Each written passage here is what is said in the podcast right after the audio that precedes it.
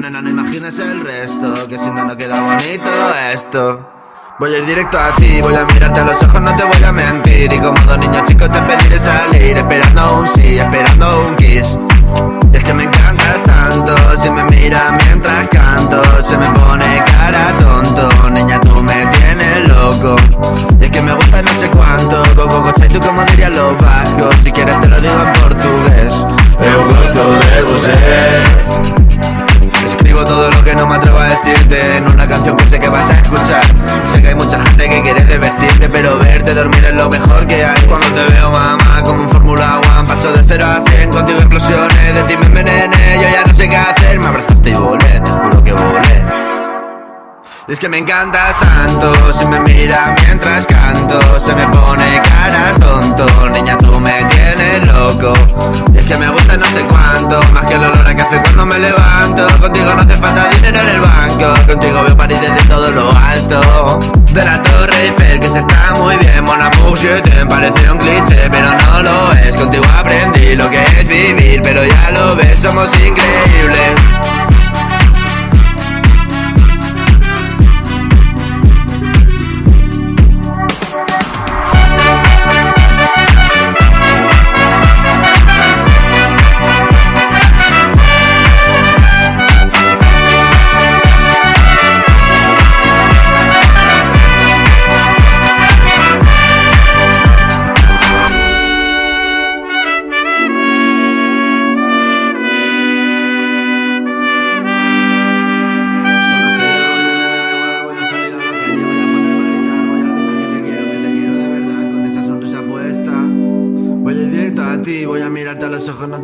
Y como dos niños chicos te pediré salir, esperando un sí, esperando un kiss.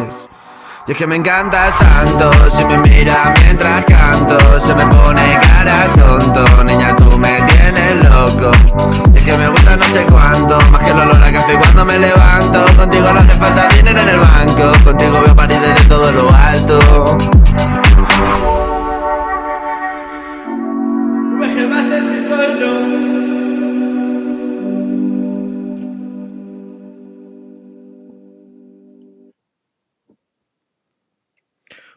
Buenas noches a todos. Son las 8 y 36 de la noche de hoy, miércoles 25 de agosto del año 2021. Mi nombre es John Torres y este es el resumen de las noticias económicas del día de hoy. Saludo a los que me escuchan en vivo en Radio Dato Economía, a los que escuchan el podcast en Spotify, YouTube, Apple Podcast, bueno, en todas las plataformas. Bueno, hoy volvimos con musiquita. Es una canción un poco diferente, que aquí en Colombia no se esté sonando. En España es un hit completo. Ahora que están en el verano, eh, es de, de Zoilo. ZZ, como dirían los españoles. Zoilo, sí, es de, un, es de un español de 21 años, un jovencito, pero que la está sacando del estadio con, con esta canción, Mon Amour, se llama la, la canción. Y entonces con eso comenzamos el resumen de noticias económicas del día. No sé si lo colocaré completa esta canción en el podcast en Spotify y en otras plataformas, porque como es un hit del momento, no sé si me vayan a poner problemas. En YouTube ya saben que solo colocaré unos segunditos pero, pero en otras plataformas no sé. O si no, bueno, me arriesgaré y me llegará el correo. Su podcast, su, su episodio ha sido borrado. Porque así me pasaba. Me ha pasado solamente una vez, pero ya, pero ya me pasó. Pero bueno. Listo, entonces vamos a comenzar con el resumen de las noticias económicas del día. Ayer no hice podcast, eh, bueno, por varias razones, pero, pero también es que eh, que haya un montón de cosas para uno decir, uy, es que estamos llenos de noticias. No, ayer, pues, si hubiera hecho podcast ayer, hubiera gastado, ¿qué? Cinco minutos. Nada, era de pronto muy poca cosa, muy poca cosa. Pero bueno, vamos hoy con el resumen de las noticias económicas de el día. Sí, porque es que hacer un podcast que sea tan cortico, yo sé que me gusta que sea, mejor dicho, que dure un poquito, pero, pero tampoco tan poquito. Bueno, vamos a comenzar con Europa, donde, ah bueno, en Asia solo un datico, recordemos que la bolsa china llevaba la semana pasada caídas, ha venido recuperando con fuerza y el banco chino, el Banco Central China por ahí hizo una inyección de liquidez, llevamos ya como tres días de subidas en las bolsas chinas, todos que tengan posiciones por allá, en los índices o por allá, eh, habrán tenido buenos retornos. Bueno, pasamos a Europa, donde tuvimos los datos estos de expectativas eh, empresariales que saca el Instituto Alemán, el IFO. Pues bueno, las expectativas se estimaba 100, la anterior había sido 101 y pues esa terminó en 97.5 a nivel de como el contexto de cómo están los negocios, en agosto eh, se esperaba 104 y terminó en 99.4. Pues datos no muy buenos. Eh, precisamente en este informe que saca el Instituto Alemán, el, IFO, eh, aparecía que el 70% de las empresas industriales expresan grandes quejas sobre problemas en la cadena de suministro. Nada raro este año, ¿no? Eso ha sido un gran argumento para asuntos de inflación, asuntos de retraso de entrega de pedidos y lógicamente esto afecta pues el día a día de las empresas. De Europa también tuvimos el índice de producción industrial en, en España, el mes mensual 1.7, anterior 2.2 y entonces el interanual se ubica en 15.3. En Estados Unidos tuvimos datos de bienes duraderos, órdenes de bienes durables, duraderos mejor. De julio se esperaba una caída del 0.3%, fue una caída del 0.1%. Ventas de viviendas nuevas en Estados Unidos, 708 mil. El dato de julio se esperaban 697 mil.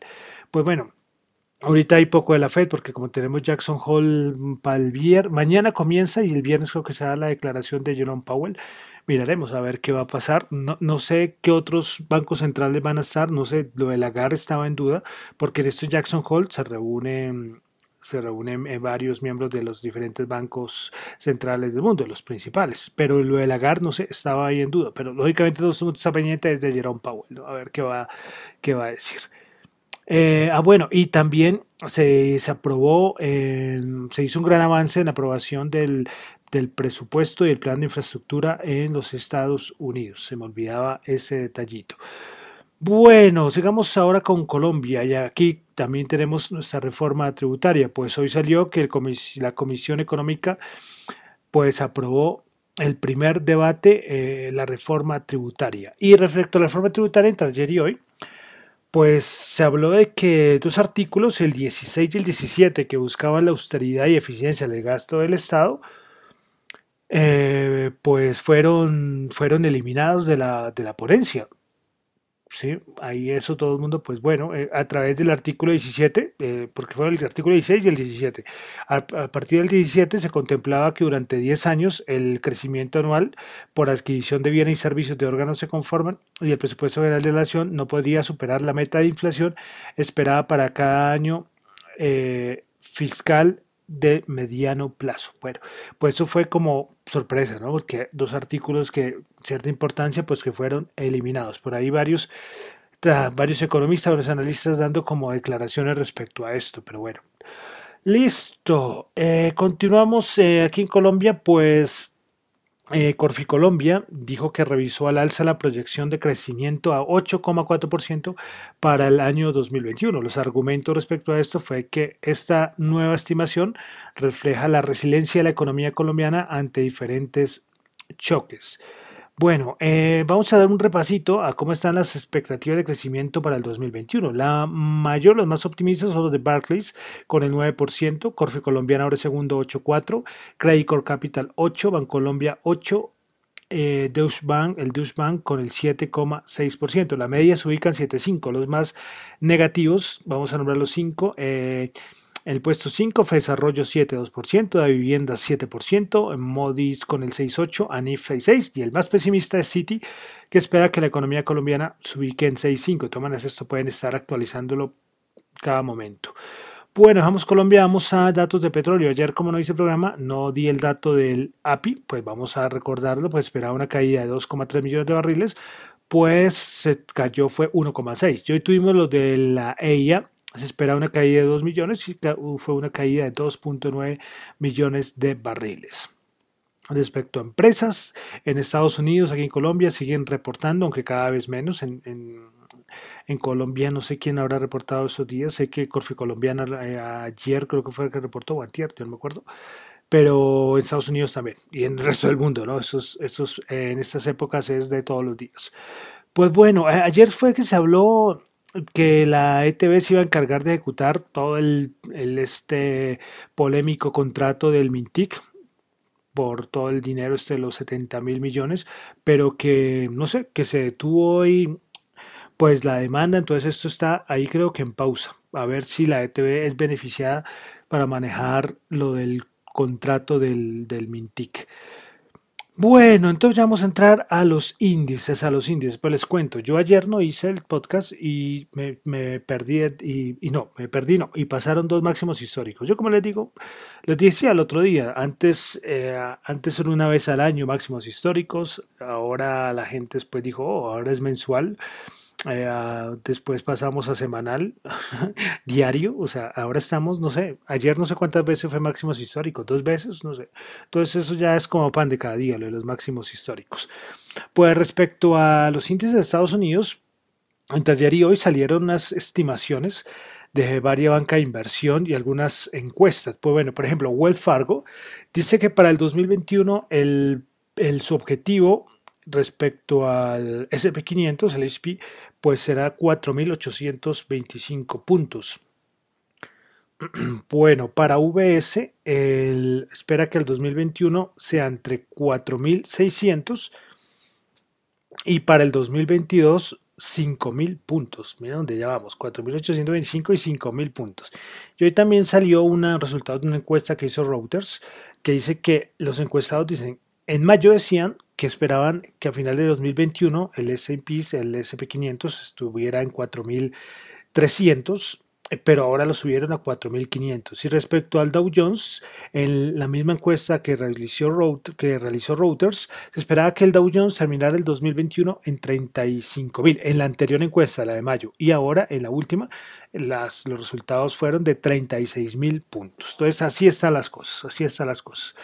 ¿Qué va a hacer caer a la bolsa? Un cisne negro muy tremendo, algo totalmente inesperado. Eso yo creo que es lo único que puede hacer bajar. De resto, pues los quants puede decir que viene alguna corrección del 1%, 0,5, una cosa así, pero, pero así esto, esto no tiene pinta de pinta de que vaya a haber unas caídas muy fuertes. Hay que pasar algo inesperado. No sé, por ejemplo, el COVID fue algo inesperado y hizo caer la bolsa podría haber caído más, pero ahí salió la Reserva Federal a salvarlo todo, eh, allá en el mes de marzo del año pasado. Pero cosas así, una cosa que nadie se lo espera, porque de resto, esto no tiene ninguna pinta de que, de que vaya a caer. Hablo de un crash, una caída del, más del 15, 20%.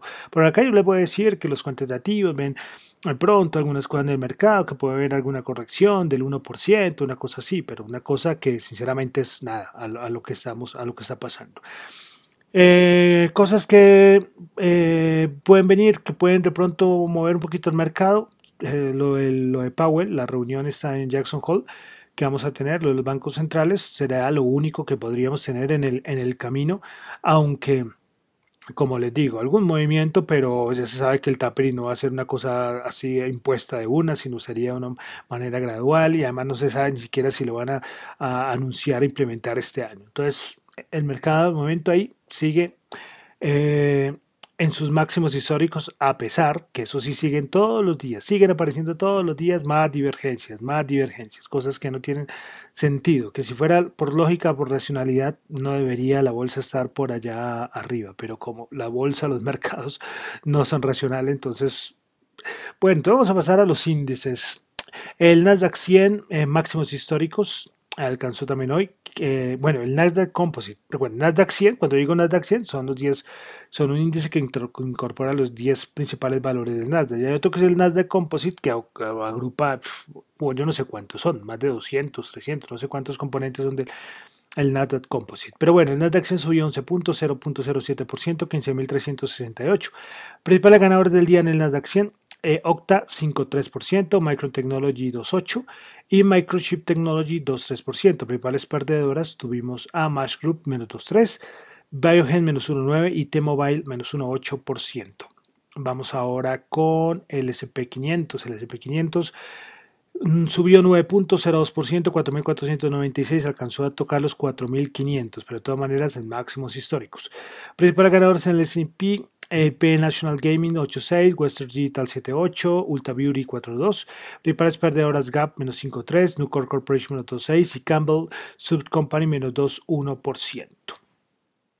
Vamos ahora con el Dow Jones que subió 39.01%, 35.405. Este es de los, de los tres el que se ha quedado respecto a los máximos históricos. Principales ganadores American Express 3%, JP Morgan 2%, Travelers Company 1.2%. Principales perdedoras Amgen menos 1.2%, United Health menos 0.8% y Apple menos 0.8%. Vamos a la Bolsa de Valores de Colombia. El Colcap subió un puntico 0.1%, 1.329 puntos. Principales ganadoras fuimos a Protección, subió el 9%. Terpel subió el 4,4% y la empresa de teléfonos de Bogotá subió el 2,1%. Principales perdedoras, Mineros bajó el 1,9%, Promigas bajó el 1,7% y Da Vivienda bajó el 1,4%. Vamos ahora al petróleo que sigue con buena recuperación. El WTI 68 subió 0,6, Brain 71 subió 0,6. El oro 1792 bajó 15 dólares la onza. Bitcoin 48.857 subió 500, 779. Vamos a ver en cuánto es en este momento. Eh, 48.857 no puede ser. Creo que esto no me ha actualizado. Vamos a revisar. 48.877, nada, 20 dólares la diferencia al que habíamos visto antes. Listo, bueno, y para terminar, como siempre, dólar tasa representativa del mercado para el día mañana, jueves 26, tenemos al dólar 3.865 pesos, subió 4 pesitos. Bueno, con esto termino el resumen de las noticias económicas del día de hoy. Recuerden que lo mío son solamente opiniones personales, no es para nada ninguna recomendación de inversión. Mi nombre es John Torres. Me encuentran en Twitter, la cuenta arroba John la cuenta arroba Dato Economía. Muchas gracias.